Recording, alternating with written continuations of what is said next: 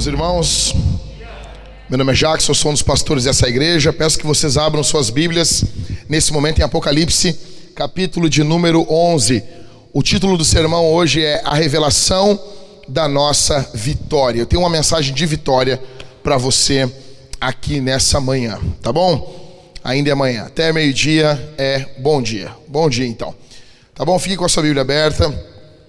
Peço que você não feche sua Bíblia, nós vamos ler do verso 15 até o verso 19, é um texto mais curto do que da semana passada e das outras vezes, tá bom? Então, deixa eu dizer uma coisa para vocês. Nós estamos aqui uh, literalmente encerrando esse interlúdio. É tocado agora a sétima trombeta e algumas coisas maravilhosas vão acontecer, coisas muito boas. E eu peço que você preste atenção no texto, você preste atenção no que eu vou estar falando, tá bom? Algumas questões para nós. Capítulo 12 da semana que vem, capítulo 13, sim, teremos semana que vem, tá bom? Capítulo 12 da semana que vem, capítulo 13, é como se João, imagina aqui um tablet, João, teu celularzinho aí, teu Tamagotchi, como se João estivesse dando um zoom e ampliando algumas questões particulares. Depois ele volta para o tema dos flagelos, ele vai voltar para sete taças, tá bom? Mas aqui nós estamos encerrando o período desse interlúdio, desse, desse intermezzo, desse, dessa pausa entre a sexta e a sétima trombeta. Vamos lá. Primeira coisa que vai ficar claro no texto, no verso 15, é uma declaração vitoriosa. Fica com a Bíblia aí. Vamos lá. O sétimo anjo tocou a trombeta e houve no céu vozes fortes, dizendo: O reino do mundo se tornou de nosso Senhor e do seu Cristo, e ele reinará para todo o sempre. Primeira coisa que você precisa entender aqui, fica claro nesse texto, é que por trás de todos os reinos do mundo, por trás de todos os reinos existentes, governos, existe um reino. E não é o reino de Deus. Por trás de tudo que nós conhecemos, existe uma intenção diabólica da destruição da imagem de Deus. Não pense você que os políticos, na sua grande maioria, estão preocupados conosco, pois não estão. Quando você olha para reinos, reis, para governadores, quando você olha para senadores, não pense que você está diante. Óbvio que vai ter algumas pessoas que estão preocupadas, mas a grande maioria não está. A primeira coisa que fica claro para nós aqui é uma declaração de vitória. Por trás desse reino do mundo, daquilo que nós estamos olhando, existe um reino hostil ao reino de Deus. Existe uma hostilidade contra o reino do Senhor. E está sendo declarado aqui que esse reino, essa autoridade, está sendo tirada das mãos do diabo e entregue a Jesus. É por isso que nós oramos: venha o teu reino. Jesus disse: o reino, de, o reino está entre vós, mas ele não está de forma plena ainda. A gente precisa entender isso. O reino de Deus está, está, mas não de forma plena. Então, esse reino é tirado das mãos do Deus desse século, que Paulo vai chamar o diabo de o Deus com D minúsculo, o Deus desse século, o espírito que atua nos filhos da desobediência. Paulo vai falar sobre esse o príncipe das potestades do ar. Esse é o inimigo da igreja. A sétima trombeta toca e ouve essas vozes no céu dizendo: "O reino do mundo se tornou de nosso Senhor e do seu Cristo". Por que vocês acham que o século 21, século 20 e o 21 é o período da história onde mais houve perseguição aos cristãos. Você acha que o grande período é lá, quem aqui viu o filme Covarde se lembra dos crentes morrendo na arena, aquela coisa toda, e a gente pensa que ali era o período da perseguição. Século 20 foi o século que mais se mataram cristãos, que mais se perseguiu o cristianismo. Se você quiser saber um pouco mais, eu te aconselho após o culto conversar com o Catito. Quantas vezes tu teve em Cuba, Catito? Tu teve uma vez, o teu pai teve mais de 30 vezes, 40 vezes, teve diversas vezes. Catito, um cara que teve lá, viu, conhece pastores que sofreram perseguição, sabe, viu. Conversa com ele depois do culto. Nunca houve um período tão hostil ao reino de Deus como nós vivemos. É que talvez você não esteja experimentando isso, ou talvez você nem seja uma testemunha de Jesus. Então, você não, não experimenta essa hostilidade. Mas sabe-se, se é você pesquisar, chega em casa e bota missão portas abertas. Pesquisa isso. Chega em casa e bota missão portas abertas. Se você lê inglês, vê o site em inglês. Acho que é Open Doors, né? Isso. É isso aí, ponto .com, né? Ponto .org. Pesquisa no Google lá e vai dar uma olhada, tá bom? Primeira coisa então, o que está sendo aqui esse reino, esse império satânico? E cara, deixa eu dizer uma coisa para vocês. Nós podemos ver isso em Porto Alegre. Existe um espírito diabólico atuando na nossa cidade. Por que, que você acha que a nossa cidade é a cidade menos evangelizada das capitais do Brasil? Por que, que você acha que aqui é conhecido no Brasil como a, a capital onde é o cemitério de pastores? Nós estamos vivendo em um mundo, em uma cidade hostil. Chega agora no mercado público, vai ter no meio do mercado ali uma, uma fita guardando o meio. O meio tu não pode pisar no meio, porque tem ali uma imagem de um demônio enterrado ali. Você não pode pisar ali. E eu, eu faço isso direto, né? Eu, eu quando eu, quando eu, eu, ia no mercado, eu falava assim para os guardas: Mas por que, que tem esse negócio aí? Que que esse, essas fitas aí me faz de louco assim, né? Cara, não, não pode, que tá, tá em obras. Mas há quantos anos tá em obras? Eu não posso pisar, não pode pisar no meio ali. Mas que frescurada isso, tchê? Não pode pisar ali? Me fazendo. Não pode. Você vai ler, eu li um livro de um pastor aqui de Porto Alegre, pastor João de Souza, e ele fala sobre os símbolos satânicos que existem no centro da nossa cidade. Você pode achar que isso é loucura, que eu estou viajando, que eu sou um fanático. Que se dane, beleza. Daqui a pouco você nem acredita mais que existe diabo, demônios. Você acha que isso é coisa de louco? Mas olha para o nosso, olha para o momento que nós estamos vivendo. O governador da Califórnia proibiu as igrejas de cantarem. Você sabia disso? Você pesquisa. Foi a CNN que divulgou, cara. Foi a CNN, não foi a Fox que divulgou, foi a CNN. As igrejas estão proibidas de cantar, nem mantendo distância, nem usando máscara, não é para cantar Jesus para não transmitir o vírus. Vocês acham? Aí você olha um, um supermercado com uma lotação de 800 pessoas, 1.200. Você acha? Uh, deixa eu fazer uma pergunta para você, uh, uh, Champs. Você acha que eles estão preocupados com a gente? Você acha que a preocupação é com você? Você acha mesmo que o governo quer o teu bem? Você sabe?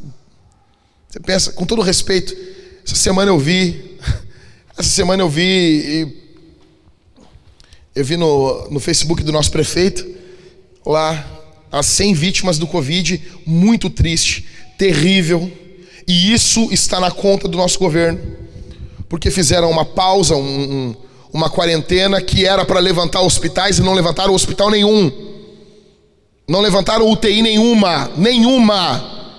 O que teve agora foi a Gerdau e o Zafari que fizeram, iniciativa privada. Aí você, aí você vê uma declaração melosa do nosso prefeito falando, não, porque essas pessoas têm um nome, e, e ah, que emoção. Eu concordo, mas essas pessoas têm um nome, assim como tem um nome aqueles que são mortos por assalto em Porto Alegre, os 420 que se mataram no nosso estado nesse período de quarentena, os desempregados, todos esses têm um nome. Só que você vê que a preocupação não são com os mortos da pandemia, não é. A preocupação é na promoção da sua imagem.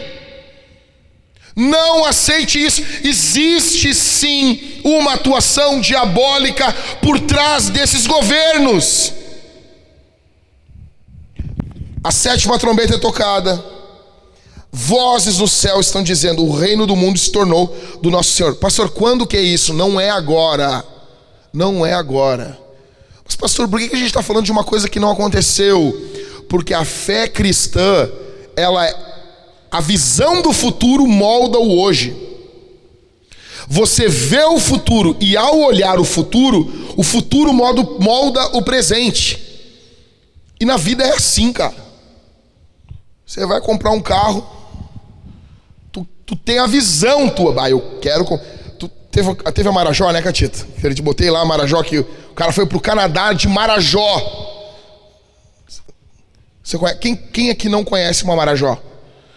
Vocês estão livres do, da doença do corona, vocês são novos. A gente que sabe o que é o Marajó, nós temos que se cuidar. Ou seja, aí que a gente vai lá comprar o teu Marajó, né? E ah, tu visualiza, ah, tu tá vendo, daqui a um ano e meio eu vou comprar meu carro. E essa visão, ela vai moldando o teu presente. Tu vai juntando dinheiro, tira uma carteira, até que tu compra o Marajó. Carrinho faz 5 por litro.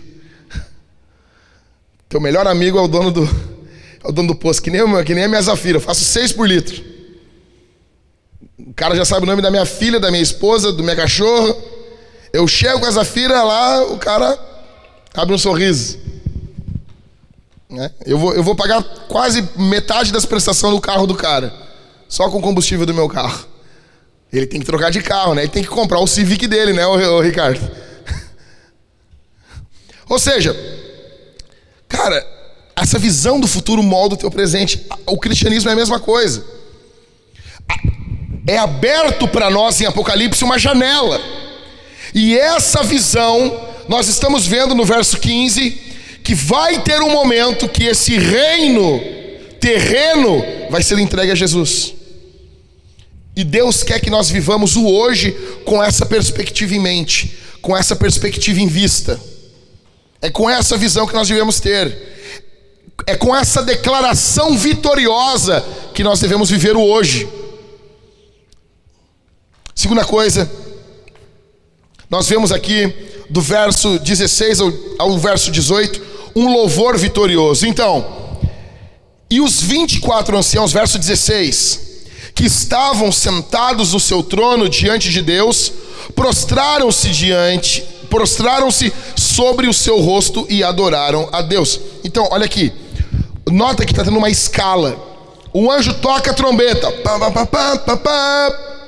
quando ele toca a trombeta, vozes respondem essa trombeta, né?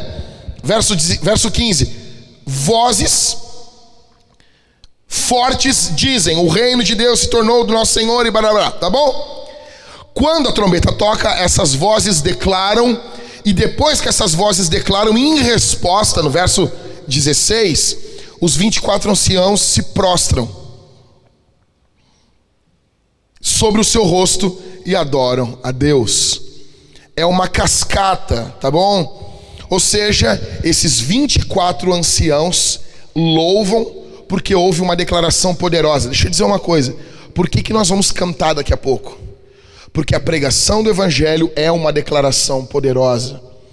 Nós declaramos o poder de Deus, nós estamos literalmente profetizando, falando a palavra de Deus. Toda pregação é um assim, diz o Senhor. Toda pregação é um assim, diz o Senhor. Então, estamos falando a palavra de Deus e em resposta a isso nós cantamos. É por isso que sempre cantamos após a pregação do Evangelho. E é o que tá, é o, isso é um reflexo aqui do que ocorre no céu. Tá bom? Verso 17. Dizendo que, que eles. Qual era o tema do louvor dos 24 anciãos? Graças. Primeira palavra. Primeira coisa que eles começam dizendo graças, gratidão. Graças te damos. Senhor Deus, Todo-Poderoso, que és e que eras, porque assumiste o teu grande poder e passaste a reinar. Vamos parar um pouquinho aqui. Ou seja, eles são gratos a Deus por Deus assumir o controle. Eles estão agradecidos a Deus por Deus controlar de forma clara. Mas nota uma coisa no louvor: eles dizem assim, ó. Graças te damos, Senhor, Deus Todo-Poderoso, que és e que eras. Não está faltando uma partezinha aí? O que há de vir? Vocês se lembram disso? Em Apocalipse, que é, que era e que há de vir. Está faltando, né? Por que, que não tem o que há de vir? Porque já veio. Aí o Screen Boy lá, o carinha da, do, do PowerPoint, teve que corrigir lá o louvor lá. Porque ele não há de vir. Não há de vir mais. Ele, por quê? Porque ele veio. O homem veio. Tá aí. Chegou. O que João está olhando? Ele está olhando a plenitude dos tempos. O fim dos tempos. Toda, todo encerramento de uma sessão, quando encerra os sete selos, nós vemos o futuro. Quando encerra as sete trombetas, nós vemos o futuro. Quando encerra as sete taças, nós vemos o futuro. João faz uma pausa, mostra como está o povo de Deus. Presta atenção aqui. Sete selos. Ele faz uma pausa. Porque é juízo, juízo, juízo, juízo. Quem lê, quem lia aquilo no primeiro século diz assim: "E o povo de Deus?". Aí ele faz uma pausa e mostra como o povo de Deus está. O povo de Deus está guardado. Sete trombetas e, e mostra o futuro. Sete trombetas, faz uma pausa, mostra como o povo de Deus está e mostra o futuro. Sete taças, a mesma coisa. O que ele está mostrando para nós é o futuro. Verso 18: Na verdade, as nações ficaram felizes com Deus? Os reinos do mundo estão felizes? Não estão. O governo vai ajudar nas, as igrejas? Não vai problema é a igreja, gente. O problema é nós. O problema é você, o problema sou eu. Nós somos um bando de imbecil, iludido por pastor. Eles vão pegar os piores exemplos desses falsos pastores e vão colocar como se o cristianismo fosse isso. É isso. Na verdade, as nações se enfureceram. Chegou, porém, a tua ira e o tempo determinado para serem julgados os mortos, para dar o galardão aos teus servos os profetas, aos santos e aos que temem o teu nome, tanto aos pequenos como aos grandes, e para destruir, destruíres os que destroem a terra. Então vamos lá. O verso 18 é um, é um eco do Salmo 2. As nações se enfurecem e Deus se ira com as nações. Deus, como que Deus responde no Salmo 2 à fúria das nações? Deus responde com zombaria. Deus zomba no Salmo 2, tá bom? Nós temos um Deus que zomba quando as nações estão iradas. Ele ri. Ah, mas não pode. Quem disse? Procura um outro Deus então, o nosso ri.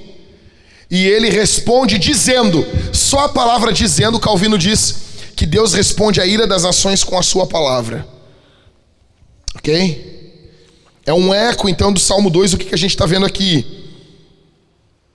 Aí o texto diz: Chegou, porém, a tua ira.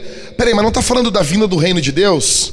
E agora está falando da ira, sabe por quê? Não existe manifestação do reino de Deus sem a ira de Deus contra os ímpios. Deixa eu explicar para você mais uma vez. O Deus que não vai botar pedófilos no inferno, o Deus que não vai pegar e botar políticos, ladrões no inferno, esse Deus merece o inferno. Se Deus não julgar a geração que nós estamos vivendo, Ele vai ter que pedir perdão para Sodoma e Gomorra. Isso é sério. Esses 24 anciãos estão dizendo, estão cantando, que vai vir um período de ira sobre o mundo. E essa vinda desse reino, ela não atinge só os vivos, ela atinge os mortos também. Olha o que diz: As nações se enfureceram, chegou, porém, a tua ira e o tempo determinado para serem julgados os mortos. Não pensa não, cara. Aí ele morreu, ele descansou, né? Depende. Depende, eu não consigo. Eu vejo os crentes falando isso aí, eu fico olhando assim. Os crentes botam hip. Por que hip? Rest in peace. Por que tu tá, que tu tá falando descanso em paz? Se tu sabe que o cara tá tomando garfado no inferno. Por quê? Mas como assim? Eu não sei. Na antiga, ô Catito, não sei. Se tu, na igreja, mas eu, eu, nós dizia assim, foi pro inferno. Não sei. Tudo bem, eu não sou Deus, eu não sou Jesus, eu não tenho como dar certeza. Daqui a pouco o cara se arrependeu, então assim, eu prefiro ficar quieto. Agora, como assim? Hip, como assim? Como assim descansa em paz? Não tem paz no inferno. Eu não, tô falando que tu vai sair agora, morreu o cara, foi pro inferno. Tu não sabe, o cara pode ter se arrependido, Jesus pode ter salvado ele. Mas uma coisa é certa: sem Jesus ele não vai pro céu. Jesus pode ter salvado? Sim, salva. Jesus salva na última hora? Salva. Jesus salva todo mundo na última hora? Não. Não. Bora. Então, aí o texto diz, né? Para dar o galardão aos teus servos, os profetas, aos santos e aos que temem o teu nome. Vamos lá, o que, que é esse galardão? Os caras pensam, ah, o galardão é uma coroa que eu vou ganhar lá. Vou andar de boas com uma coroa. Uma coroa do. Qual é aquele site chinês lá? O. Vixe. Muita treta, vixe. Qual é o outro? É AliExpress. Né? Tu compra lá e vem um corona, vem um morcego para te, te comer. Tu e o Ozzy vão comer o um morcego. Essa, essa é referência para poucos. Tá, o Ozzy comeu um morcego num show. Ele disse que achava que era de plástico. Pô, cara, tu não vê a diferença de um pro outro. Tu tem que estar tá muito chapado, né, meu? Não morreu, né, meu? O morcego morreu. O Ozzy Osbourne não morre, né, meu? Então, assim, gente, para e pensa nesse negócio. Que coroa, que, que galardão é uma coroa que vem do, do, do, do AliExpress, uma coroa que tu compra no Mercado Livre, na Amazon?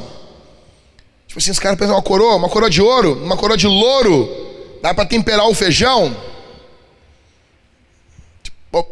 pega aí, bota no feijão aí. É muito bom, né? Tu tá comendo o rango ali, quando vê. Tem uma folha. Tem uma folha. Já aconteceu isso contigo isso aí? Uma folha no feijão. O que é isso aqui, cara? Então, nego bota folha.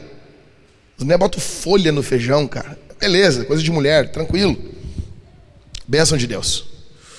Agora, as pessoas pensam que nós vamos estar tá andando assim com as coroas. Tipo, e bah, o cara tem um galardão maior, uma coroa maior. Imagina, eu vou ter o maior galardão do mundo, velho. Tem um cabeção. Cara, deixa eu dizer uma coisa para vocês: o que, que eu acredito que é o galardão no céu. Eu vou falar o que eu acredito e o que eu vou falar aqui é influenciado pelo meu amigo pastor Rômulo Monteiro. Para mim, galardão, não existe nada mais valioso no universo do que Deus. Para mim, galardão vai ser uma comunhão maior com Deus. A Bíblia diz no começo de Apocalipse que aquele que vencer vai receber um novo nome que ninguém conhece, só ele mesmo. Para mim, o galardão é uma comunhão com Deus maior, mas que só você vai saber. E que você não vai, você não vai comunicar para ninguém. É uma comunhão individual tua com Deus. E cada um vai ter um galardão conforme as suas obras nesse mundo. E daí você vai dizer, ah, mas, essa, mas então é com base no mérito. Não, porque as obras nesse mundo evidenciam um desejo. Aqueles que mais desejaram, eu estou falando dos salvos, aqueles que mais desejaram Deus nesse mundo são os que mais terão de Deus na eternidade. Isso é galardão. Você vai ter uma comunhão, todos teremos comunhão com Deus, só que isso vai ser em níveis diferentes. É por isso que quando perguntaram para George Whitfield, os calvinistas ali, Whitfield calvinista, perguntaram para ele: Nós veremos John Wesley no céu. John Wesley, um arminiano, né? Aí o George Whitfield disse: Não, não veremos. E os jovens começaram a rir, fazer E disseram: Nós não veremos John Wesley, porque John Wesley vai estar tão perto do trono de Deus que nós não vamos ver ele. Haverá na eternidade galardão, níveis de galardão diferentes. A Bíblia diz isso. Só que você acha mesmo que Deus vai dar uma coroa para um negócio, um ouro na cabeça? Fica andando lá. Sério mesmo? O que, que você quer de galardão? Deus ou um negócio que tá na, não tem ouro. As pessoas pensam, não, o céu é um lugar tão glorioso que a rua é de ouro. Não, meu, o céu é tão glorioso que o ouro não tem valor. É tão sem valor que bota no chão, pisa em cima. Você tem noção disso? Ou seja, é galardão, mais comunhão com Deus. Aí o verso 18 continua, né? Que vai ter esse galardão para os santos e para lá no final do verso. E para destruíres os que destroem a terra. Velho, você nota que o juízo de Deus ele é conforme o pecado. O cara destruiu, vai ser destruído. Não de aniquilado, ele vai ser destruído, vai ser julgado. Não existe juízo maior nessa vida do que o próprio pecado. O próprio pecado é um juízo.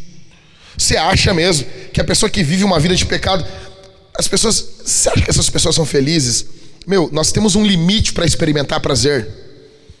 Nós não conseguimos assim, ah, se pegar todo o dinheiro do mundo, se você, homem, se você tiver relações sexuais com todas as mulheres do mundo, você vai arruinar a tua vida. Se você experimentar todos os prazeres, por isso que Salomão chega e diz: é vaidade, é vazio. Nós temos um limite para experimentar prazer. Nós não temos condições de receber tanta dopamina no cérebro. É por isso que eles, essa semana, falou-se muito num, num cara da internet, Dan Bilzeran, Bilzerim, Bilzeran, um negócio assim. Que é um cara, um bom vivan, é um, é um influencer do Instagram, tem milhões de seguidores, e ele tá sempre batendo foto com armas, fumando seu charuto e com um monte de mulher pelada. Um monte de mulher. Aí mandaram, tu tem que ver isso aqui, tu tem que falar contra isso aqui, pastor, não sei o quê. Eu olhei o Instagram do cara e disse, cara, eu duvido. E eu não, isso aqui não é papo de pastor, com papo de homem com inveja, não é. Eu duvido que esse cara tem tanto prazer como ele aparenta ter. Porque isso é científico. O, tu tem um limite de experiência de prazer. Depois disso, tu não consegue. Eu vou, eu vou citar um exemplo aqui muito tosco da minha vida. Mas isso serve para qualquer coisa. Eu era criança, na casa da minha avó, avó Maria. Um nome muito incomum para avó. Provavelmente você não teve uma avó Maria, né? Eu sou único nisso. E minha avó, eu estava na casa dela. Era um dia frio, inverno. E eu me lembro como se fosse hoje, criança, cabeçudo, Tô na, no sofá da sala vendo desenho, desenho, show da Xuxa lá que dava. Não tinha Cartoon Network. Não tinha. Galerinha aí que pegou TV Globinho. Não, tu é muito novo, cara. Tu é muito novo. Tô falando Xuxa, tô falando Balão Mágico. Eu não tô falando Power Ranger. Eu tô falando. Eu tô falando Changeman. Tô falando Jaspion. Eu tô falando aqui, cara, de, de coisa roots. E eu tô lá vendo desenho. Época do Spectroman. Não, já indiquei minha idade aqui. Te lembra do Spectroman, Katia? Não lembra? Cara, vocês. Crente, então tinha TV em casa. Tinha TV? Tu te lembra do Spectroman?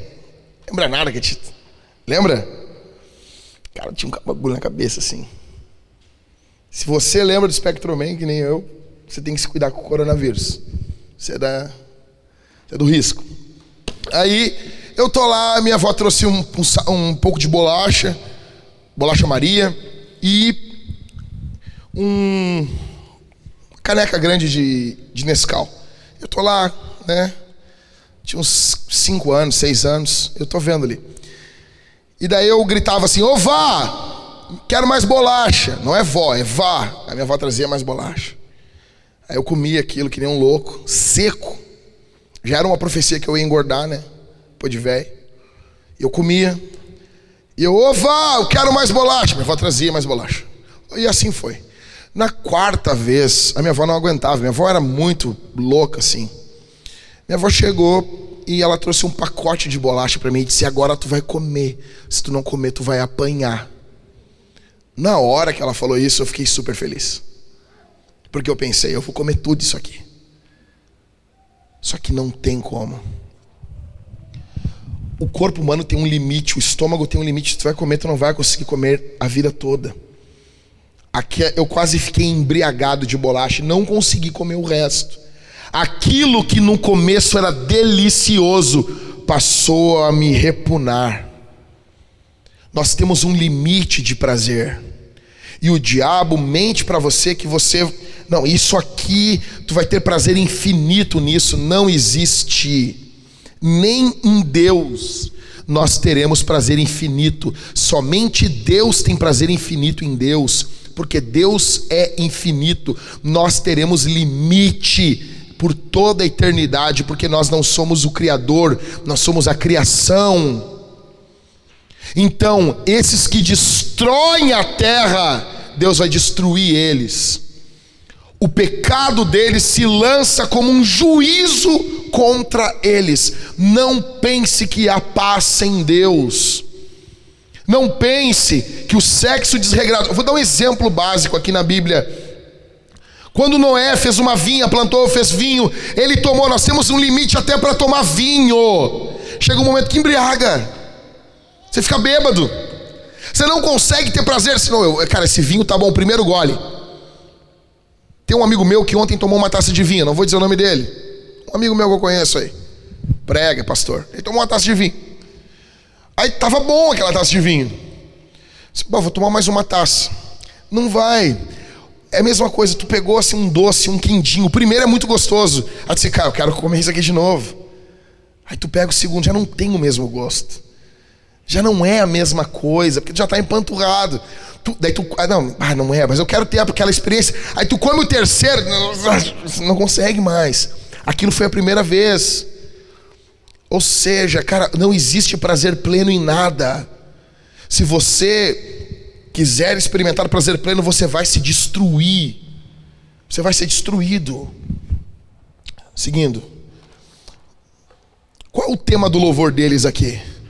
Graças te damos o Senhor. Primeira coisa, esse louvor, ele fala, ele ele manifesta a graça de Deus. Depois, ele diz: porque passaste a reinar. O reino de Deus é o tema. Depois ele fala sobre ira.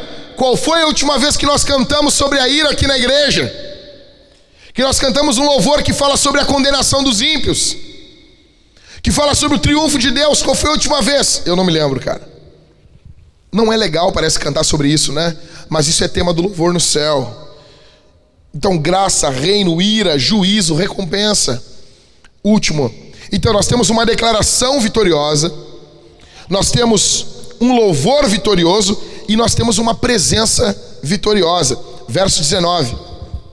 Abriu-se então o santuário de Deus, que se acha no céu, e foi vista a arca da sua aliança no seu santuário, e sobrevieram relâmpagos, vozes, trovões, terremoto e forte chuva de granizo. Cara, eu não sei vocês, mas a última vez, e se vocês estão por dentro disso, mas a última vez que a Bíblia fala sobre a arca é em Jeremias 3,16. Casualmente é o texto que eu li hoje no culto doméstico com a minha esposa. Então, se você quer saber até se você está adiantado, atrasado no culto, você tem que estar tá em Jeremias. Você tem que estar tá lendo Jeremias, tá bom? Comecinho de Jeremias. Isaías 66, Jeremias 1, 2 e 3. Então Jeremias faz menção da arca, tanto que a tradição vai dizer que Jeremias escondeu a arca da aliança. Então o que é a arca da aliança? Para você entender, a arca da aliança era um, era um caixote que ficava dentro do tabernáculo ou dentro do templo de Salomão.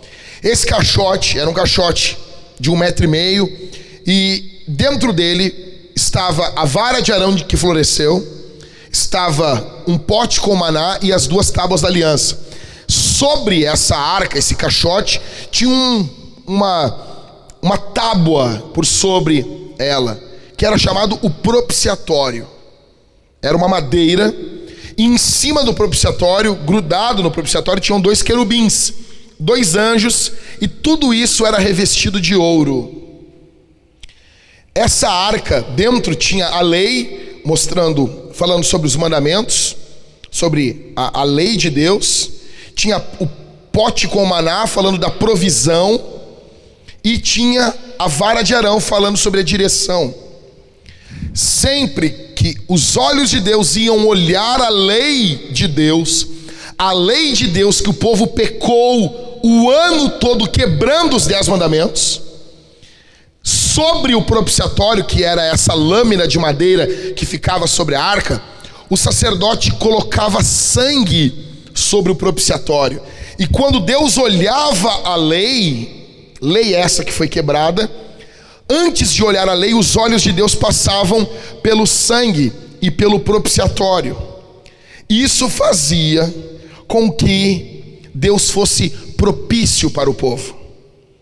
Ok? Ou seja, a arca apontava para a presença de Deus, era um símbolo, era uma garantia, era um sinal visível, era uma espécie de sacramento, um sinal visível de uma graça invisível, era uma bênção para o povo de Deus. O povo de Deus olhava a arca e dizia: Deus está presente, Deus está aqui.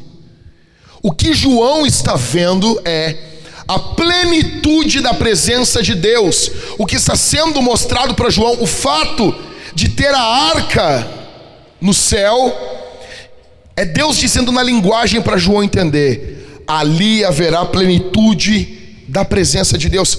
Deus está cumprindo uma promessa. Ele disse: Eu vou habitar no meio do meu povo. Ele está cumprindo uma promessa. Sua presença é plena no céu. Aí ele vê relâmpagos, vozes, trovões, terremoto, chuva de granizo. Isso tudo é uma manifestação da presença poderosa de Deus.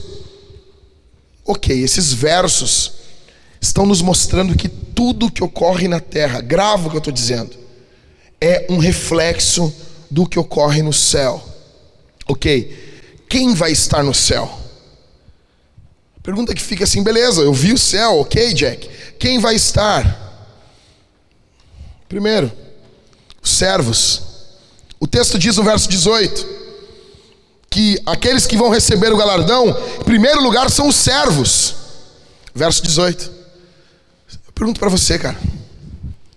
Você acha mesmo que você vai estar na eternidade sem servir ninguém? sem servir ninguém. Nós vivemos uma sociedade que quer ser servida. Nós vivemos em meio a um mundo que está querendo apenas ser servido. Isso é terrível. Sabe? Hoje em dia nós temos, não há problema nenhum nisso. Mas há um problema enorme quando é apenas isso. Nós temos aulas sobre liderança, livros sobre liderança, e é muito bom. Já tivemos aqui na Vintage, é ótimo. Mas você não para para pensar por que, que nós não temos aulas de servo? Por que, que o ministério mais difícil é aquele que onde as pessoas limpam a igreja é o mais difícil de conseguir pessoas? Porque esse caixotão aqui, as pessoas dão a vida por estar aqui em cima. Isso virou sinônimo de status. Não há desejo de servir, há um desejo de ser servido, há um desejo de receber. Dentro do casamento, alguns homens acham que são marajá, o cara não faz nada. E tem também mulheres que não querem servir o seu marido. Deixa eu dizer uma coisa aqui. O homem serve a sua esposa, se doando, trabalhando. Agora, eu acho terrível um homem chegar em casa do trabalho e ele não ser recebido com honra, com respeito, com dignidade. Sabe, eu eu acho muito estranho isso. Eu acho muito estranho quando eu falo, eu estava reunido com, às vezes com os irmãos, eu disse, cara, tem um casal aqui na nossa igreja, o homem trabalha o dia inteiro caminhando o dia todo. Eu disse, quando teu marido chega em casa, tu tem que esperar ele com uma bacia com água morna tirar os calçados do teu marido e fazer massagem nos pés do teu marido. Riram de mim. Por que isso?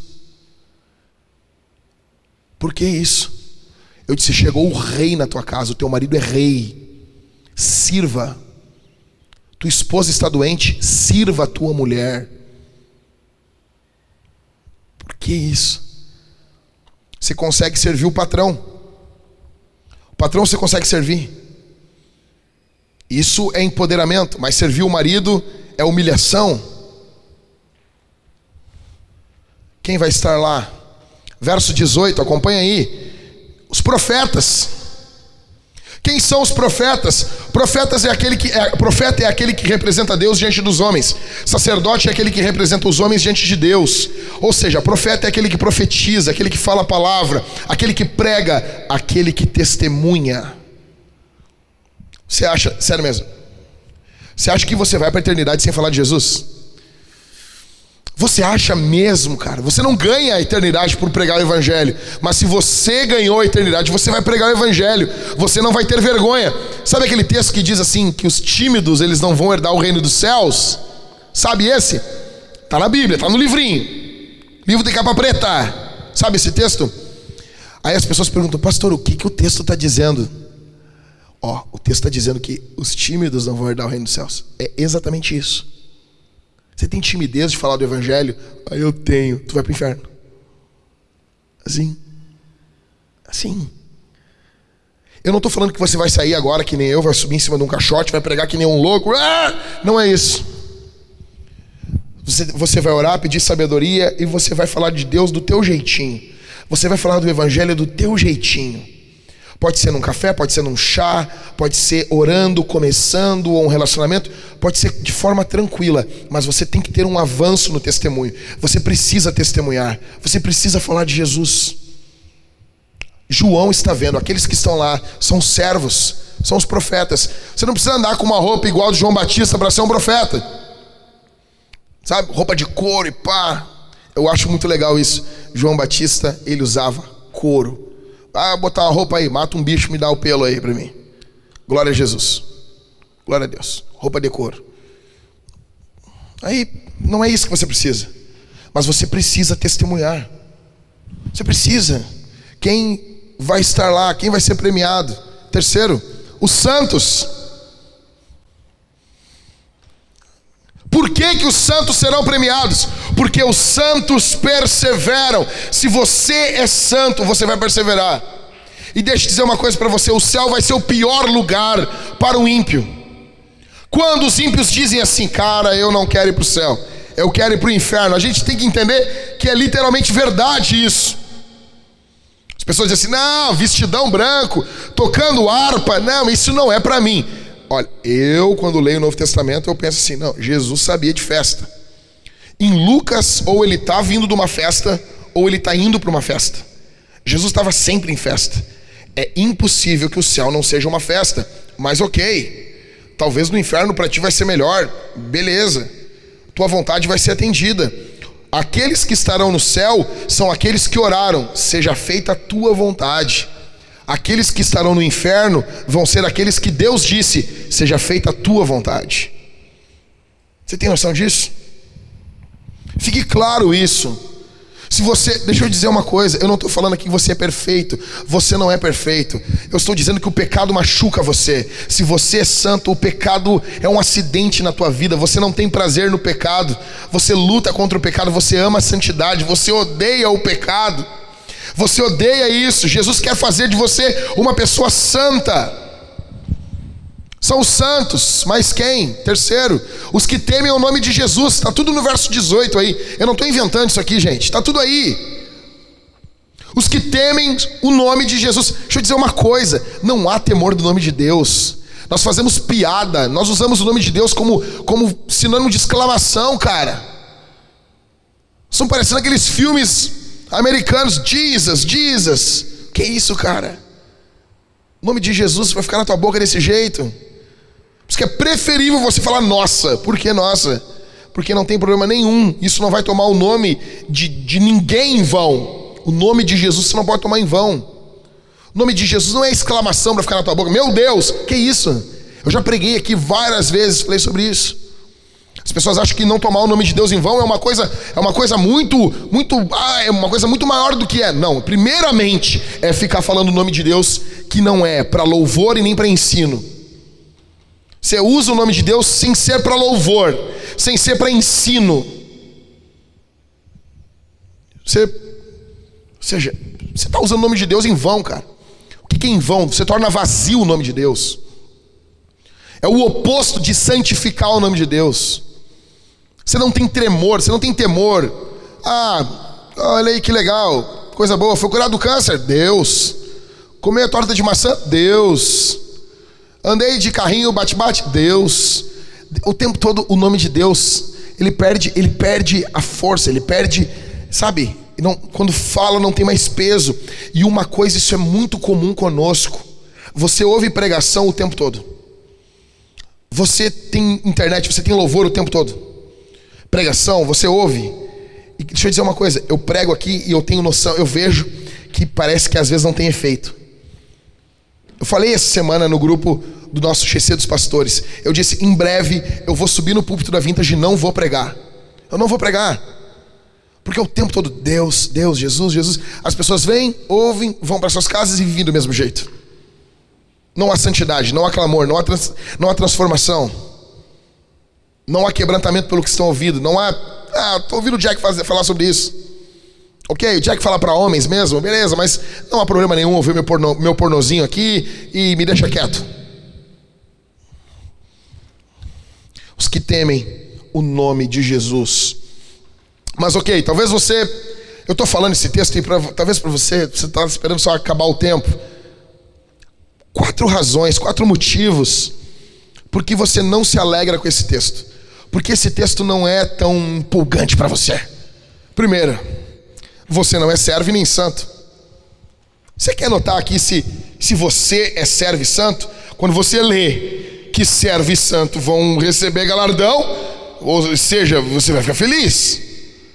É a mesma coisa, passou num concurso público, passou na faculdade, não, no vestibular. Tu leu o teu nome, ou oh, eu me dei bem. Ok? Você lê o seu nome, você fica feliz. Ou seja, se você é servo, se você é santo, você lê isso e isso alegra o teu coração. Se não alegra, é porque você não é, você não está nessa lista. Você tem noção disso? Como está o teu coração em direção, em relação a esse texto aqui? Como está o teu coração em relação a esse texto bíblico? Segundo, você não é grato. Você é um reclamão. Você vive reclamando de tudo. Você olha a vida pela pior ótica possível. O teu olho é mau, teu olho é ruim. O teu olho é ruim. E deixa eu dizer uma coisa para vocês, grave o que eu estou dizendo aqui. Preste atenção. O problema às vezes não é a existência. O problema é o nosso jeito que a gente olha a vida. Não há gratidão. Eu tenho falado muito isso para minha esposa. Existe um câncer no brasileiro e é o câncer de reclamar de tudo. Nós reclamamos de tudo de tudo e reclamamos de todos, de todos é fofoca. Falamos de quem não está presente, falamos coisas que não falaríamos à frente das pessoas. Tá, mas de onde tu tirou a questão da gratidão? O louvor dos 24 anciãos. Graças te damos. No céu é o local inundado de gratidão. Pergunta: você é grato? Existe gratidão na tua vida? Terceiro, você não se alegra com esse texto porque você não quer que Deus reine. Porque o texto está declarando o reino de Deus, ou seja, o shalom, o shalom, cara, a paz vindo, tipo, tudo no seu devido lugar, e você não se alegra, e você não está feliz, você não está alegre. Porque você, no fundo, fundo, não quer o reino de Deus. Você quer você reinar. Em quarto, você não se alegra com esse texto, porque esse texto fala sobre a plenitude da presença de Deus no céu. E você não tem anseio por isso. Sabe? Sabe, você você tem outros anseios. Deixa eu dizer uma coisa. Talvez você é ansioso, você está aqui e você é um ansioso, uma ansiosa. Deixa eu dizer uma coisa. A resposta para o ansioso é o reino. Escuta o que eu vou ler aqui em Mateus capítulo 6 e verso 25 ao 34. Você não precisa abrir, pode ler aqui, tá bom? Se você está aberto no Apocalipse, se você não manja muito de Bíblia, você vai se perder. Você não quer botar o dedinho ali e abrir lá, você pode ler no telão aqui. Vamos lá. Verso 25 até o verso 34. Por isso digo a vocês: não se preocupem. Não não se preocupem, ao mandamento, com a sua vida, quanto ao que irão comer ou beber, nem com o corpo, quanto ao que irão vestir. Não é a vida mais do que o alimento e não é o corpo mais do que as roupas? Então Jesus mandou uma coisa primeiro, ele disse: não se preocupe. Segunda, verso 26: Observem as aves do céu que não semeiam, não colhem, não ajuntam em celeiros. No entanto, o Pai de vocês que está no céu a sustenta. Será que vocês não valem muito mais do que as aves? Quem de vocês, por mais que se preocupa com o que vão vestir? Não, eu li errado. Quem de vocês, por mais que se preocupe, pode acrescentar um côvado ao curso da sua vida? Verso 28. E por que se preocupam com o que vão vestir? Ele manda de novo. Terceiro mandamento, e ele fala pela segunda vez: observem como crescem os lírios do campo. Eles não trabalham nem fiam. Verso 29. Eu, porém, afirmo a vocês que nem Salomão em sua em toda a sua glória se vestiu como qualquer deles. Verso 30. Ora, se Deus veste assim a erva do campo, que hoje existe e amanhã é lançada no forno, não fará muito mais por vocês, homens de pequena fé? Verso 31, ele vai mandar mais uma coisa. Portanto, de novo, tá? Não se preocupem, dizendo que comeremos, que beberemos, ou com o que nos vestiremos. Verso 32: Porque os gentios é que procuram todas essas coisas. O Pai de vocês que está no céu sabe que vocês precisam de todas elas. Verso 33, um outro mandamento. Presta atenção. Mas Busquem em primeiro lugar o reino de Deus e a sua justiça, e todas essas coisas lhe serão acrescentadas. Verso 34. Portanto, de novo, ele encerra como ele começou: Não se preocupem com o dia de amanhã, pois o amanhã trará os seus cuidados. Basta cada dia o seu próprio mal. Pergunta que fica aqui: O que que esse texto que eu acabei de ler tem a ver com Apocalipse? Pastor, está viajando? Ainda não. Você, o tema aqui de Mateus capítulo 6, do 25 ao 34, você concorda comigo que é a ansiedade? Sim ou não? Alguém discorda? Não, pastor, eu acho que não é ansiedade, não. Você concorda comigo? Beleza. Tá. Tu acha mesmo, Daniel, que é isso? Não estou viajando? Tá, beleza. Me ajuda aqui. Qual é a resposta que Jesus dá para o ansioso. Verso de número 33. Mas, porém, tá? É, é alguma coisa adversativa. Alguma coisa no português, eu me fugiu agora. Conjunção adversativa. Alguma coisa.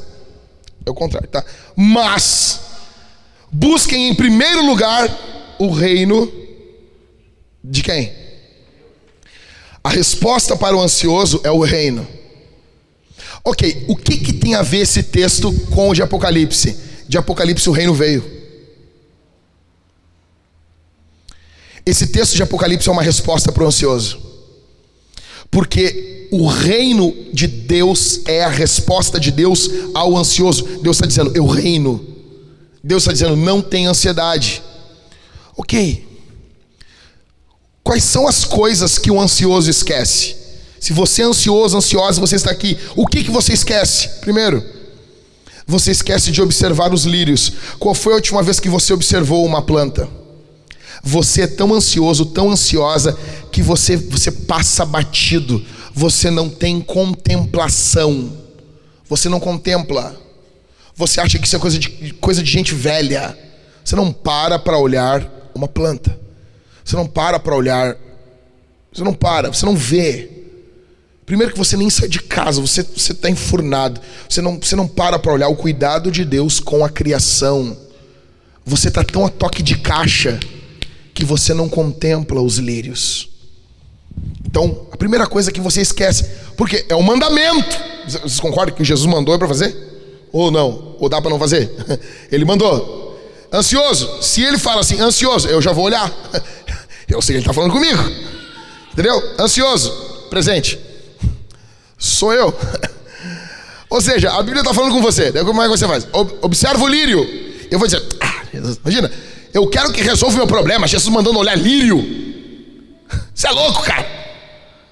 Primeira coisa que o ansioso esquece de obedecer o que a Bíblia manda. Observa o lírio. Qual foi o dia que você botou assim? Hum, onde tem lírio? Tem lírio? Pô, Jesus mandou observar. Uma boa forma de cumprir o mandamento de Deus.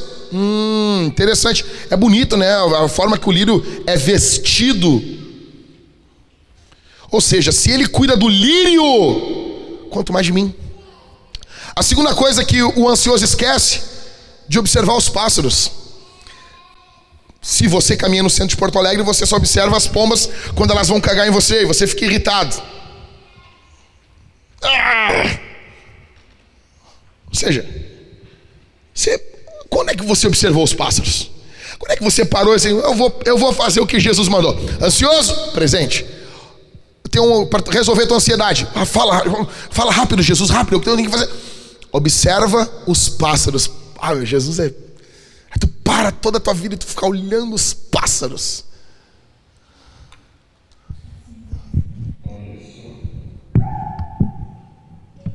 Passarinho comendo abacate. Um abacate no pátio. E o passarinho está comendo abacate. Caiu o abacate vizinho. O passarinho está comendo. O abacate caiu a filha quebrou o abacate, lavou ali. E o passarinho veio e está comendo abacate. Vocês comeram abacate hoje, não é? Não, passarinho sim.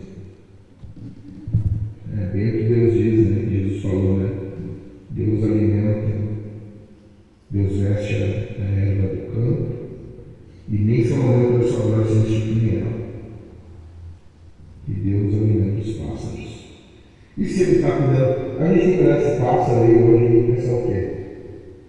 Se ele está cuidando do pássaro, ele vai cuidar da gente. Ele cuida do passarinho. E Jesus fala que a gente vale mais do que os pássaros. Providência divina, né? As pessoas podem olhar e achar que é um evento, um evento aleatório, né? E não. Esse abacate caiu e Deus queria esse pássaro. E aquele quebrou, abriu a caixa no chão e passe. E passou veio comendo já. A verdade é que eu acho que trouxe para cá. E lá está o passarinho caminhando ali. Né? Foi o modelo de Jesus passarinho. Deus tem seus meios. E o papo, o texto diz que a cadeira é serva. E o mais interessante, sabe o que eu penso? É que com o pássaro ele vai sair ele vai viver a ele vai ficar preocupado assim, tipo, mas vai ter abacate lá. Eu vou ficar igual esse abacate. O abacate nosso que era deles hoje, sim. Entendeu? É. Vamos lá. É a minha relação para especial. Ou seja, isso aí é a Bíblia manda a gente ficar ensinando as coisas. Eu estou o tempo todo, estou que nem o Ned Flanders, tudo eu estou apontando para a Bíblia na minha casa. Isso aí eu estava em casa, quando eu vi o passarinho comendo, eu me lembrei desse texto. Eu me lembrei desse texto, e não é programado. Me lembrei essa semana desse texto. Ah, Mateus capítulo 6. Eu tenho que lembrar a igreja disso. Eu fiquei observando o pássaro. Sempre quando eu vejo um pássaro, eu fico observando ele. Você pode me achar louco, mas eu, eu levo a sério o que Jesus falou. Jesus observa os pássaros. Cara, não tem uma semana que eu não paro um tempo fico observando um pássaro. Porque Jesus mandou, tem que fazer isso. Eu tenho que olhar. Aí tem um abacate, cara, caiu o abacate. A minha cadela abriu o abacate e deixou o abacate. Minha cadela não gosta de abacate. É que nem eu, eu não gosto de abacate. Entendeu? Ela abriu o abacate e ela ficou brincando com o caroço do abacate. E o abacate ficou aberto ali. Isso tipo era de noite. No outro dia de manhã cedo, o passarinho estava comendo abacate. Alguém pode dizer, ah, um evento aleatório. Não! A minha cadela, Fibe, a santa Fibe, serva de Deus, abriu ali o abacate passarinho. E o passarinho não está preocupado assim, ah, e agora? Vai ter passarinho? Não tem. Alguma vez, ô, ô, ô, Ingrid, tá mamando ainda? Tá mamando ainda no peito? Alguma vez o Joaquim chegou assim, chorando, vai ter leite amanhã? Não, ele, ele olha, ele olha o peito, tem leite, tranquilo. Ele pensa assim, ai, será que, será que vai ter, ele tá comendo, tá comendo, o que que ele tá comendo? Papinha, comida normal? Comida, tipo Daniel, assim. Mais ou menos. Comendo bastante, então. Ele chora assim, porque ah, não vai ter comida. Não, porque ele tem um pai, entendeu? Quando tu tem pai, tu, tu não fica preocupado. Tu tem um pai e tu tem uma geladeira, tu sabe? É que nem no, no Maluco no Pedaço tem um episódio que a Hillary, ela diz ah, mas a comida não, não aparece aqui dentro aqui da geladeira, tem que comprar mesmo. Ou seja, cara, tu tem um pai, tu não está preocupado com isso. Ou seja, e quantos de nós estamos ansiosos pela manhã? Sabe, ansiedade, período agora, então é um período de muita ansiedade. De muita ansiedade. A resposta para o ansioso não é. Imagina isso, Jesus, ele não faz assim, ah, vou resolver o teu problema ansioso. Não, o teu problema não é o problema, o teu problema é o coração. O teu coração é ansioso e não confia em Deus. Então olha para os lírios, olha para os pássaros. Em terceiro, o ansioso esquece qual é a busca dele. Ele não tem que buscar as coisas, ele tem que buscar o reino. Ou seja, esse texto de Apocalipse 11 tem que ser alegria para vocês. Quarto, o ansioso esquece o rei do reino. O rei do reino não é o diabo, o rei do reino não é Satanás, não são os demônios, não são os governantes desse mundo. O rei do reino é Jesus. Isso muda todas as coisas. Bendito seja o nome de Jesus. O reino tem um rei. Em quinto, o ansioso esquece que o reino tem um rei e esse rei é pai.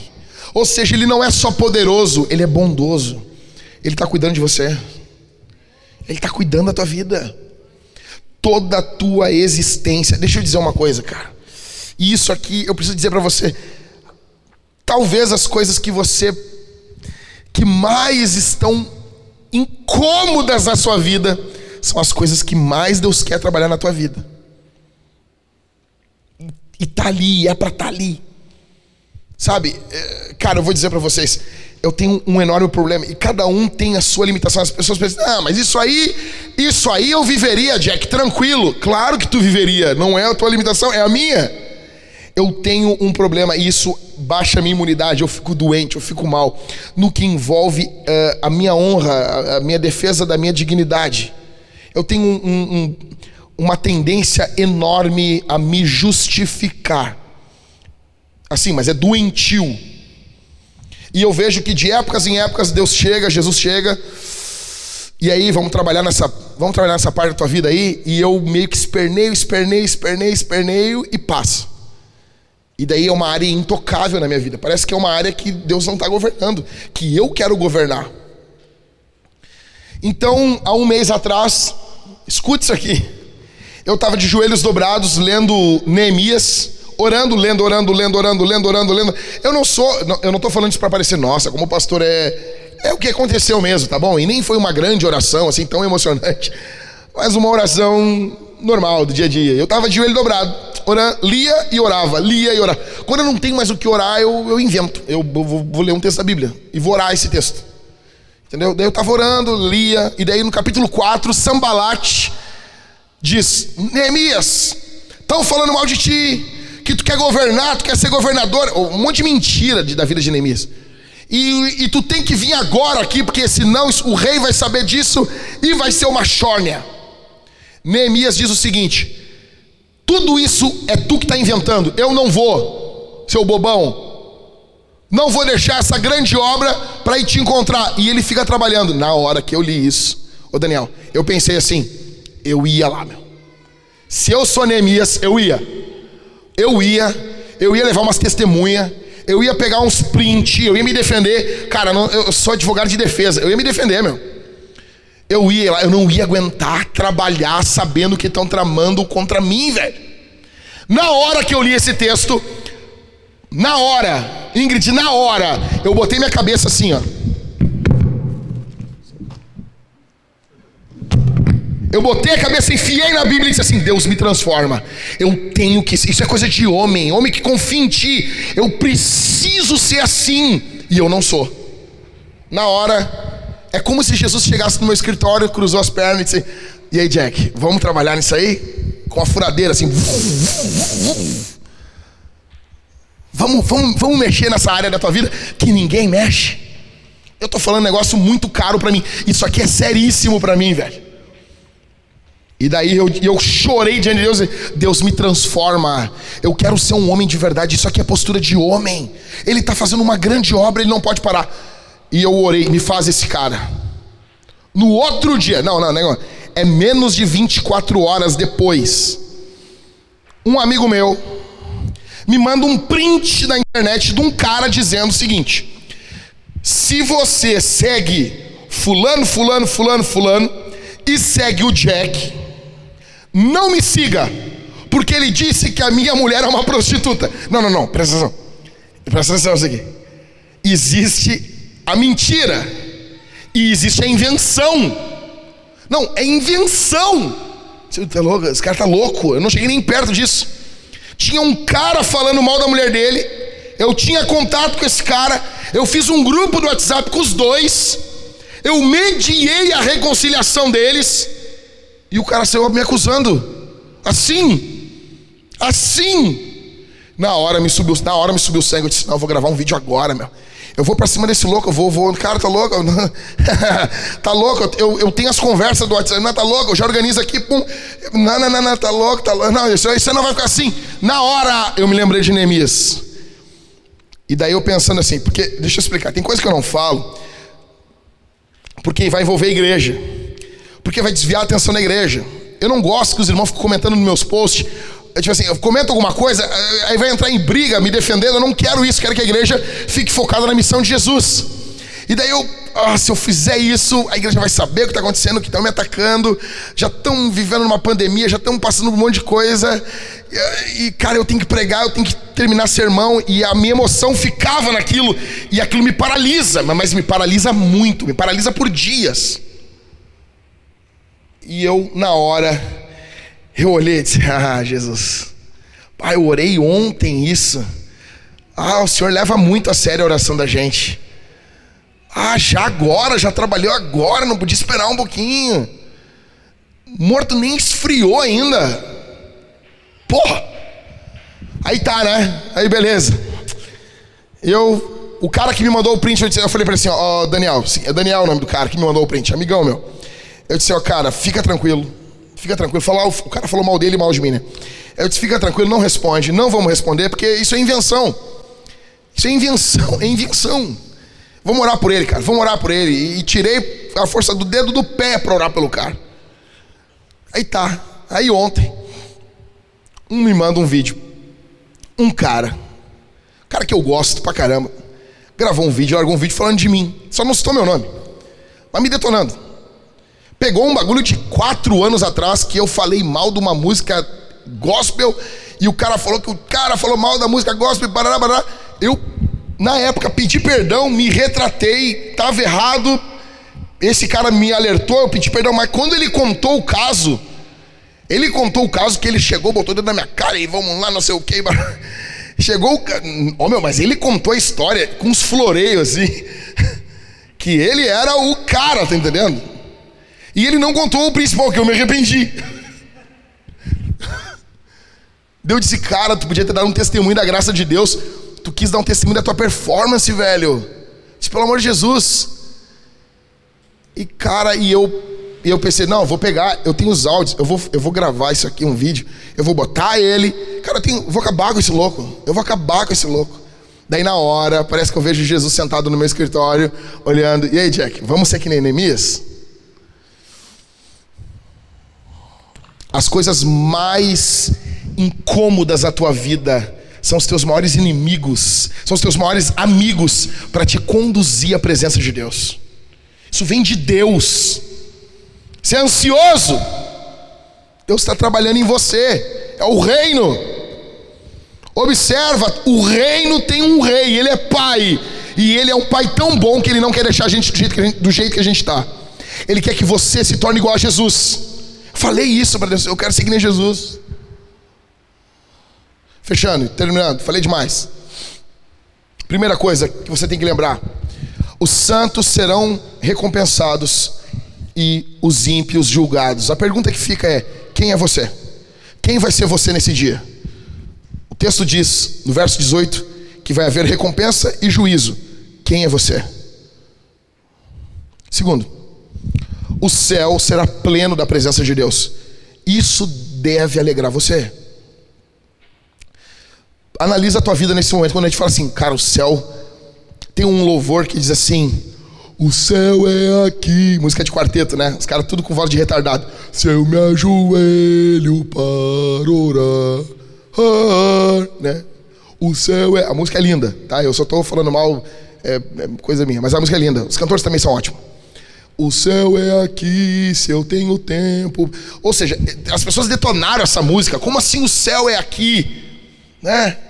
A ideia desse louvor é que o céu é onde Jesus está. Jesus é o céu. Rua de ouro, lago de cristal, muro de jaspe, tudo é legal, é legal. Isso é cerejinha do bolo. Jesus é o bolo, ok? O céu será pleno da presença de Deus. A gente vai poder abraçar Jesus. Não, você já parou para pensar nisso? Você já pensou nisso? Se dar um abraço num servo de Deus já é uma bênção. Se você abraçar um servo de Deus, se é um homem de Deus, se olhar na cara do homem de Deus, já é uma benção. Imagina olhar Jesus, olhar no rosto de Jesus, Daniel. Olhar o rosto dele, abraçar ele. Cara, eu não vou perder isso aqui, cara. Terceiro, toda derrota é passageira para o povo de Deus. Toda derrota é por enquanto. Então, assim, está sofrendo problema, tribulação, é por enquanto. O reino de Deus é uma mensagem de vitória. Teremos vitória. Talvez não hoje, não amanhã, not today, not tomorrow. Porém, em algum momento nós teremos. Quarto e último: Jesus vence. Jesus vence. Jesus vence a carne, o mundo e o diabo. O que o texto está nos mostrando é que essa vitória de Jesus, ela alcança o cosmos. Essa vitória de Jesus, ela alcança tudo. Ela alcança, Jesus vence. Jesus vence. Essa é a boa notícia. Está falando mal de você? Fica tranquilo, Jesus vence. A tua vida não está tranquila? Está com algum problema? Fica tranquilo, Jesus vence. Jesus venceu, ele disse: tem de bom ânimo, eu venci o mundo. Eu venci o mundo, essa é uma ótima, é uma ótima notícia. Mas daí alguma, algumas pessoas dizem: ah, mas o texto não diz e vós vencereis. Precisa? Jesus venceu. Precisa dizer? Não precisa. Jesus venceu o mundo. Por isso que João vai dizer: e essa é a vitória que vence o mundo, a nossa fé. Ou seja, nós confiamos naquele que venceu. Jesus é o irmão mais velho. Sabe, eu sou o irmão mais velho. Uma vez bateram no meu irmão, eu fui lá e bati na pessoa que bateu no meu irmão. Por quê? Porque eu era o irmão mais velho, era meu papel. Ou seja, Jesus é o irmão mais velho. Alguém, o diabo pode bater em você, mas ele não bate em Jesus. Jesus está com você. Você confia em Jesus, ele vence por você. Jesus venceu. Teu problema é com a carne, ele vence a tua carne. Teu problema é o mundo, é o sistema do mundo que nós estamos vivendo, ele vence isso. Teu problema é o diabo, tem atormentado você. Jesus vence o diabo, venceu o diabo na cruz do Calvário. Paulo diz aos Colossenses que ele cravou a cédula de dívida que era contra nós. O que, que era contra nós? A lei de Deus. Era contra nós, era contrário. Ele cravou aquilo na cruz. E ao fazer isso, ele triunfou sobre o diabo. Isso é louco, né? Ele cravou a lei, triunfou sobre o diabo. Ele venceu, cara. Ele venceu. Essa é a boa notícia, há vitória em Jesus. Por isso, essa semana tem que ser diferente. Não importa o que o Marquesão está dizendo, Jesus venceu. Eu não sei o que vocês pensam, cara, eu não sei, eu não sei, eu posso ser preso. A Bíblia não garante que eu não vou ser preso, a Bíblia, eu posso ser preso. Vocês podem fechar nossa igreja? Isso não importa. A igreja não acaba, eles vão fechar o que? Um prédio? Não sei vocês. Eu, cara, eu fui criado no Evangelho, desde os meus 15 anos praticamente, fui criado no Evangelho pregando na rua. Então, se tiver que me reunir na rua, numa praça, embaixo de uma ponte, eu vou estar com a Bíblia aberta. Vocês vão ter um sermão. Vou ter um sermão para pregar para vocês. Semana que vem eu vou estar com a Bíblia aberta aqui. Não vamos ter som, não vamos ter. Não, não vamos ter. Mas vai ter uma pregação, vai ter louvor, vai ter ceia. O povo de Deus vai se reunir. Não importa o que o Marquesa diga, que se dane o que ele diz. Ah, pastor, não estão preocupado com, com as pessoas? Claro que estamos. Nós estamos. O governo não está. O governo não está. O nosso prefeito não está preocupado. O nosso prefeito está fazendo show na internet. E está indo para a internet isso aqui, pode ir mesmo, e azar. Azar. Não tenho medo. É show. O que ele está fazendo é show. É show. Está fazendo politicagem em cima dos mortos. É isso que está acontecendo. Está usando as pessoas para o seu bel prazer. Se não fosse assim, as paradas que nós fizemos em Porto Alegre, eles teriam levantado hospitais. Eles não fizeram isso. Eles, eles pra, para o governo que se lixe, que se dane as pessoas. Eles não estão preocupados conosco. Agora pergunte para os governadores, para o prefeito, se o cargo dele, o trabalho dele é essencial. Igreja não é. Igreja não é. Igreja não é. Ok, o teu trabalho também não é, prefeito. Não, o meu trabalho, eu considero o trabalho dele essencial. Isso é ridículo. Isso é ridículo. Nós vamos seguir testemunhando Jesus. E eu não estou dizendo, isso é sério. Nós estamos vivendo um período sério da história. É por isso que a igreja não pode parar. Quanto mais grave é a situação, mais essencial se faz a presença da igreja. Enquanto a gente não entender isso, a gente não entendeu nada. Nós cooperamos, a igreja cooperou. Não tinha lei, não tinha decreto nenhum. Nós cancelamos os cultos porque nós acreditávamos no que o nosso governador tinha dito que era para estruturar a saúde. Foi uma mentira. Ficaram falando, alardeando que o Rio Grande do Sul era a menor curva do Brasil, a menor curva. São Paulo está abrindo de novo e o estado do Rio Grande do Sul vai ficar ainda. Por quê? Não foi feito nada. Se não fosse iniciativa privada, Gerdau, Zafari fazer alguma coisa, nós esperamos do governo, não teve nada, não tem aumento de, de leitos, não teve nada. Nós estamos com os prédios abertos. Eu duvido se o prefeito tivesse chamado os pastores e dito: alguém de vocês tem um prédio para me emprestar, para eu colocar uma UTI. Podemos alocar duas igrejas no mesmo prédio. Elas vão em horários diferentes no mesmo prédio, em dias diferentes, e vocês me cedem o prédio. Nós cederíamos o prédio para a prefeitura. Olha aqui, nós temos mais de 2 mil metros quadrados. Você acha que não poderia colocar uma UTI aqui? Eles não estão preocupados. Vocês entendem isso? Não é preocupação. É para gaúcha poder elogiar eles. É isso que está ocorrendo, gente. Nós estamos preocupados com as pessoas com os 420 que se mataram no estado desde o começo do ano. Esses são, esses são como leprosos, não tem nome. Para o governo, é assim. Eu estarei com a Bíblia aberta pregando, não importa, não importa, vamos estar pregando o Evangelho, ok? Vamos ficar de pé, vamos responder a palavra de Deus. Você, olha isso aqui, temos um prédio de mais de dois. Aí nós temos 30 pessoas reunidas, glória a Deus por isso porque não podemos ter mais, glória a Deus. Aí você vai no, no Bourbon, 1.200 pessoas, 800 pessoas. Você vai dentro de um. Vai dentro do hospital, cara. As pessoas não podem sentar hoje em dia. Eu estava conversando com, com o Ismael. As pessoas vão no hospital, agora tem uma cadeira vaga para a pessoa poder sentar, porque não pode ficar próximo, ok? Aí tem pessoa com a perna quebrada dentro do hospital, não podia sentar na cadeira. Aí são todos de pé, aglomerados, mas não pode sentar na cadeira. Isso é estúpido. E se você disser, você, você, você, você é conspiracionista, louco. Ou seja, você tem que negar a realidade que você está enxergando, você está vendo isso. Senão você é conspiracionista. Eu, por favor. Então, beleza, então eu sou conspiracionista. Tá bom? Vamos, orar, vamos responder a palavra de Deus. Nós vamos responder a palavra de Deus em primeiro lugar, cantando. Eu não sei se eu disse já nesse culto, eu disse no anterior. Na Flórida, já saiu uma lei agora, onde o governador da, Fló da Flórida, Califórnia, eu sempre digo Flórida, cara. Lá dos jacaré lá, da Flórida. Não, a Califórnia, nos Estados Unidos, o governador uh, emitiu uma lei que as igrejas não devem cantar. Simplesmente isso, não é para cantar. Porque cantar passa o vírus, não importa se está distante e com máscara, não é para cantar Jesus. E você acredita mesmo? Você acredita mesmo nisso? Que é pro nosso bem? Que eles não querem que a gente cante? Aí teve as manifestações dos antifas, aí a OMS mandou um comunicado: cuidem, cuidem as manifestações para não. Aí pode se aglomerar. Pastor, tu tá falando que nós vamos se aglomerar na rua? Tu tá, tu tá defendendo a aglomeração do governo? Não, eu sou contra toda aglomeração. Toda, toda, toda, toda, toda, toda. Toda aglomeração. Do PT, do Bolsonaro e dos Antifa, de todo mundo. Agora a gente vê que tem gente, o, o pessoal da OMS, só dos Antifa pode. E daí saiu uma matéria, casualmente ninguém foi contaminado. Aí você lê uma matéria dessa no jornal e você. Sério, você acredita nisso? Você acredita nisso? E daí a igreja não pode cantar.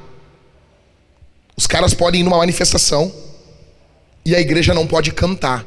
Você acha que. Daí você. E você diz assim: não, não, não é diabo. Não, não é diabo. Esse governador da Califórnia tá pingando demônio, cara. Se tu torcer ele, pinga, cai demônio. Você acha, você acha isso, cara? Igrejas, 30 pessoas, independente do tamanho. Shopping, 50%. Não, nós queremos o bem das igrejas. Você acha isso, cara? Então nós vamos cantar, velho. Nós vamos cantar. Nós vamos cantar. Nós vamos cantar Jesus. Nós vamos cantar. E se nos prender, a gente vai cantar dentro da cadeia, que nem Paulo e Silas. Nós vamos cantar. Tá bom? Eu não estou falando para tu cantar, lamber maçaneta, ficar abraçando as pessoas. Não, fica distante, canta. Puxa vida, se eu ficar a quatro metros do meu irmão cantando em um coronga, me pegar de quatro metros, eu tinha que pegar mesmo. Aí não, aí não tem o que dizer. Vamos cantar em primeiro lugar. Em segundo lugar, nós vamos participar da ceia. Quem é que vai estar ali colocando álcool na tua mão? Vai estar a Ariadne. Antes foi a Sofia no primeiro culto. Segundo a Ariadne. Mesma altura, né? Brincadeira, Ariadne. A Sofia é mais alta que tu, né? Óbvio. Brincadeira. A Ariadne vai estar ali colocando álcool. Você vai lavar sua mão. Você vai limpar sua mão. Você vai participar da ceia com a sua mão higienizada. Tá bom? A gente quer limpeza. Aí, e esse, esse hábito é tão bom. Usar álcool é tão gostoso. É tão bom. Eu amo álcool, cara. Eu amo álcool. Agora eu posso ser uma pessoa normal. Você vai passar álcool nas suas mãozinhas, tá bom? Depois, você vai vir participar da ceia. Cálice dourado, suco, cálice bronze, vinho. Ok? Você vai comer e beber de Deus. Se você está em comunhão com Jesus, congregue em alguma igreja, você vai participar da ceia conosco. Em último, nós vamos responder com dízimos e ofertas. Ok? E o nosso prefeito foi na Gaúcha e disse que as igrejas uh, estavam querendo reabrir para arrecadar. A maioria das nossas ofertas, dízimos, as pessoas uh, depositam pela internet. Eu mesmo deposito pela internet. Mas é engraçado um cara que vive do dinheiro dos impostos falando isso, né? Um cara que vive de dinheiro de imposto falando um negócio desse. Sendo que a doação na igreja é uma doação voluntária. E no governo é uma doação imposta. Um cara que vive de dinheiro dos outros falando um negócio desse. Você, ah, pastor, mas o salário de um pastor também é de doação. Óbvio, óbvio, mas é voluntário. É voluntário. Se você está no reino de Deus, Jesus chama você a ser voluntário.